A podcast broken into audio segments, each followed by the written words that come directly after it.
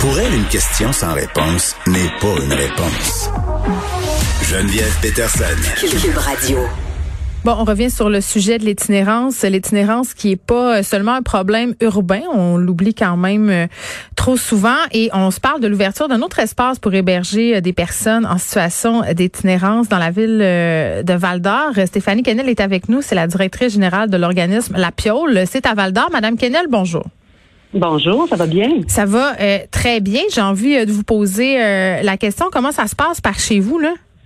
Ben là, ça va un peu mieux, je vous dirais, là, depuis hier, parce que effectivement, oui, on a ouvert un, lieu de débordement. On vit quand même une situation où euh, une itinérance bien présente à Val d'Or, là, puis euh, depuis les mesures, puis surtout depuis le couvre-feu, là, ben, ça nous a amené un, un, paquet de défis, je vous dirais, là, pour essayer de de mm. trouver des solutions pour s'assurer que nos gens sont au chaud et bien.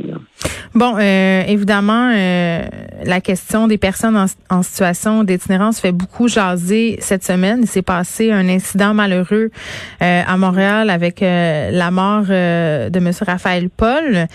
Ça a donné lieu à toutes sortes de débats dans l'espace euh, public. Puis tantôt, en point de presse, François Legault, euh, il faisait référence à ces débats-là, euh, répondait aux critiques qui visent l'approche de son gouvernement envers justement les personnes qui vivent dans la rue. les critiques qui visent principalement, on va se dire, le couvre-feu. Et j'ai trouvé ça assez particulier. Il le dit que c'était pas le temps de se diviser, qu'il fallait travailler ensemble. Donc, le couvre-feu, finalement, était là pour rester. et là, il a enchaîné en parlant du bon jugement de la police, que les policiers étaient là pour amener les itinérants euh, dans des endroits chauds. Euh, donc ça, c'est une chose. Donc je comprends euh, qu'on persiste et signe. Vous, de votre côté, comment vous l'avez pris, la, la nouvelle de la mort de Raphaël André? Ben, écoutez, c'est quelque chose de, de dur, de dur à entendre parce mm. que on travaille à aider les gens, tu sais, à l'année, de voir que quelqu'un soit dans une toilette, probablement pour se cacher et tout ça, pour pas avoir des répercussions du couvre-feu, hmm. puis qui, qui, qui a un malaise, peu importe comment ça s'est passé, ben c'est terrible, c'est terrible de mourir dans une toilette euh, sans dignité et tout ça quand il y a un hmm. refuge à deux pas. Euh, de, de travailler ensemble, oui, je suis d'accord, mais travailler ensemble, ça veut dire aussi écouter les interlocuteurs qui militent puis qui expliquent que c'est pas simplement de prouver un endroit à chaleur qui va régler la situation pour les hmm. gens en situation d'itinérance qui ont à, vivre avec le couvre-feu. Il, il y a, beaucoup plus d'implications que ça. On a des gens là qui euh, qui, qui, ont vécu des traumatismes importants parmi les gens qui viennent chez nous, des gens qui ont pu subir des agressions de groupe, des choses comme ça, qui mhm. sont pas capables de, de, se retrouver dans un, un lieu d'hébergement en groupe, de dormir avec des gens à côté. On a des gens qui passent la nuit à l'extérieur, d'autres qui ont des problèmes de santé mentale qui connaissent pas nécessairement les règlements, puis qui deviennent comme agressifs quand ils sont mm. euh, obligés à rester dans un lieu enfermé. Ça peut rappeler plusieurs choses. Et donc, habituellement, ces gens-là vont marcher, vont pas nécessairement se regrouper 15 euh, ensemble pour euh, défier toutes les mesures, mais vont peut-être marcher une partie de la soirée, la nuit. Donc, le couvre-feu, ça a des implications importantes pour ces gens-là. Oui, nous, à val on a deux, deux personnes le premier soir qui ont reçu des contraventions. On est allé voir le milieu policier pour essayer de comprendre. On a la chance d'être d'un petit milieu, de pouvoir se parler, d'essayer de comprendre. Puis qu'est-ce qu'ils vous ont dit? Mais ben, écoutez, ils nous ont expliqué qu'il y avait un contexte à tout ça, puis qu'il y avait eu euh, des interventions pour d'autres choses qui avaient été faites auprès de ces individus-là. Puis ça, on peut comprendre, mais reste que euh, quand on regarde l'infraction, moi je l'ai vu, j'en ai une copie, puis dessus c'est marqué, tu sais, euh, loi sur la santé publique, elle n'a pas respecté le couvre-feu avec une amende de 1550 dollars. Donc on n'a pas le contexte dont vous parliez là. Oui, ben on a un peu le contexte. Oui, il y a eu certaines situations peut-être d'agressivité, tout ça. Mais en même temps, ce qu'il faut comprendre, tu sais, on recule il y a cinq ans, là, on a vécu une situation, une crise à Val d'Or. Euh, il y a quand même. Vous parlez de la crise avec la police.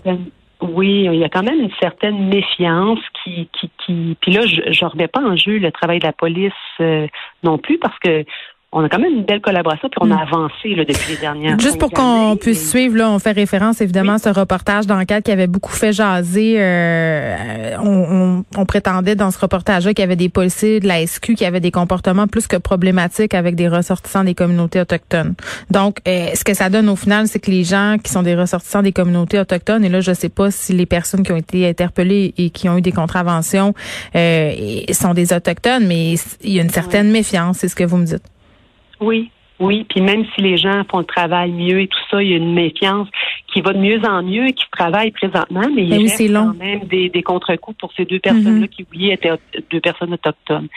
Mm. Euh, donc, donc pour nous, tu sais, c'est, c'est dire aussi comment ces personnes-là vont payer. Je veux dire, les gens ramassent des canettes pour. Ils n'ont pas d'argent. Le 1550 dollars, ultimement, ça mène euh, s'il y a un non-paiement, un emprisonnement, ce qui est, qui est complètement un non-sens à notre. Mais c'est comme si on, on les met encore plus à part, qui sont déjà en les stigmatisant davantage. Puis euh, j'ai envie de vous demander, Madame Kennel, parce qu'ici, euh, bon, évidemment, les euh, les personnes autochtones sont surreprésentées dans la population qui vivent qui vit pardon en situation d'itinérance. Est-ce que c'est la même chose chez vous à Val d'Or? Oui, ben écoutez, si je regarde nos statistiques l'année passée, notre mm. hébergement d'urgence, c'est à 60% des personnes autochtones qui le fréquentent. Donc euh, oui, il y a une forte proportion. Tu sais, on vit dans un milieu, dans une petite communauté, mais qui est entourée aussi de, de communautés autochtones diverses. On mhm. reçoit beaucoup de gens au niveau des qui viennent du nord euh, pour recevoir aussi des soins de santé, donc qui sont momentanément chez nous, des fois ne réussissent pas à retourner chez eux, puis qui se retrouvent dans un contexte d'itinérance aussi. Donc, euh, oui, ça, ça, amène une réalité autre. Euh, j'imagine que le type d'itinérance est assez différent. Puis là, c'est peut-être, euh, si j'ai des préjugés, là, merci de me le souligner, corrigez-moi, mais est-ce que vous êtes la seule ressource? Parce que j'imagine que c'est pas, par exemple, comme dans une grande ville où on a plusieurs organismes communautaires, des refuges. Oui tout à fait. Oui, on est ben, dans notre municipalité, on est la seule ressource qui reçoit les gens en situation d'itinérance. Il y en a d'autres en région, mais à plusieurs kilomètres. Puis c'est là où des fois aussi, justement, c'est un peu problématique parce que s'il y a des gens qui sont en conflit ou des gens où, par exemple, il y a une situation d'agression, puis mm. que les deux personnes vivent à la rue, l'agressé et l'agresseur, ben souvent s'ils veulent aller dans un lieu d'hébergement, il y en a juste un, ils se retrouvent ensemble. Ça peut créer des situations inconfortables aussi, qui fait que des fois certaines personnes ne viennent pas euh, dans, dans notre refuge non plus.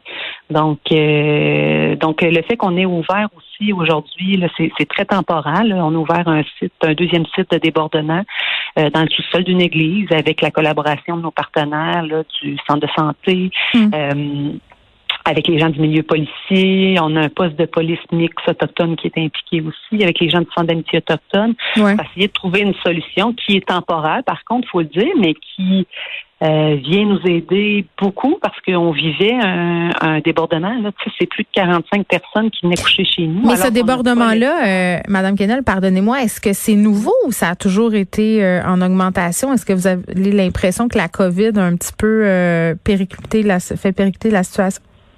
Oui, je dirais qu'il y a une augmentation. C'est sûr que c'est toujours un temps occupé, le temps de l'hiver. Il fait quand même froid ici aussi, donc euh, il y, a, toujours plus de gens. Mais de voir ça en déjà au début du mois de janvier, on voyait une, grande augmentation. Ce qu'il faut comprendre, c'est que nos lieux physiques aussi ne sont pas adaptés euh, aux mesures euh, sanitaires à la base. Donc, il a fallu hmm. tout repenser nos espaces. On a des gens qui dormaient dans les salles à manger, dans les couloirs, dans les bureaux, pour respecter la hmm. distanciation de deux mètres. Puis, il faut parler de dignité aussi à un moment donné, là.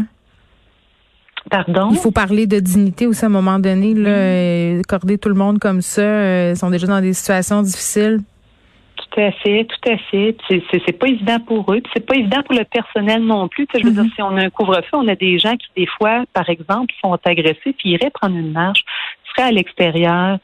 Euh, là, euh, tout le monde se retrouve en dedans, donc il y a plus de pression à gérer, plus de conflits, donc euh, ça pèse beaucoup sur nos intervenants aussi, puis sur nos mm. accueillants. Donc c'est un cycle qui fait que on dit, ben, à un moment donné, il fallait trouver un autre lieu pour permettre au, et à l'équipe et à nos gens de, de pouvoir euh, respirer un peu, avoir de l'espace, une bulle un peu plus grande pour euh, pour se reposer là, à la chaleur. Puis ben, je comprends. En terminant, euh, Madame Kennel, tantôt au point de presse, le premier ministre est revenu sur le fait, bon, qu'il était très sensible à la situation des personnes en situation d'itinérance, qu'il avait créé des places, des refuges, qu'il allait avoir d'autres annonces aussi faites en ce sens aujourd'hui. Est-ce que vous avez l'impression qu'ils vous oublient. Hein, les personnes qui travaillent dans le milieu de l'itinérance en région, est-ce que vous avez assez de ressources pour les aider, euh, vos gens? Ben, je dirais qu'ils nous oublient pas nécessairement, mais peut-être que des fois qu'ils ne comprennent pas nécessairement la complexité des situations pour qu'il y ait la bonne chose qui soit mise en place. Hmm. Il y a des choses où tu sais c'est pas nécessairement une ressource, mais c'est c'est pas nécessairement des fois des sous, bien qu'on en ait vraiment besoin puis qu'on soit toujours, euh, on ait de la difficulté à survivre. Mais des fois, c'est de prendre des décisions comme celle de euh, changer un décret hmm. pour qu'il y ait. Ça serait ça pour vous la, chose à faire, Madame Kennel? Ben, en ce moment, on pense que oui. On espère qu'il n'y aura pas d'autres contraventions. On va accompagner nos gens aussi. Puis c'est important de dire qu'on comprend les mesures sanitaires et qu'on veut aussi protéger nos gens là, de, hmm. du virus qui parfois, là, on a beaucoup de diabète, nous, parmi nos membres, de, de gens qui auraient des complications si ouais, le virus. Mais on peut le faire pas nécessairement par la répression, mais peut-être par d'autres moyens qui sont plus efficaces. Là. Merci, Stéphanie Kienel, qui est directrice générale de l'organisme La Piole, c'est à Val d'Or. Euh, l'organisme qui ouvrait un deuxième espace d'hébergement dans le sol d'une église pour suffire euh, à la demande des personnes en situation d'itinérance.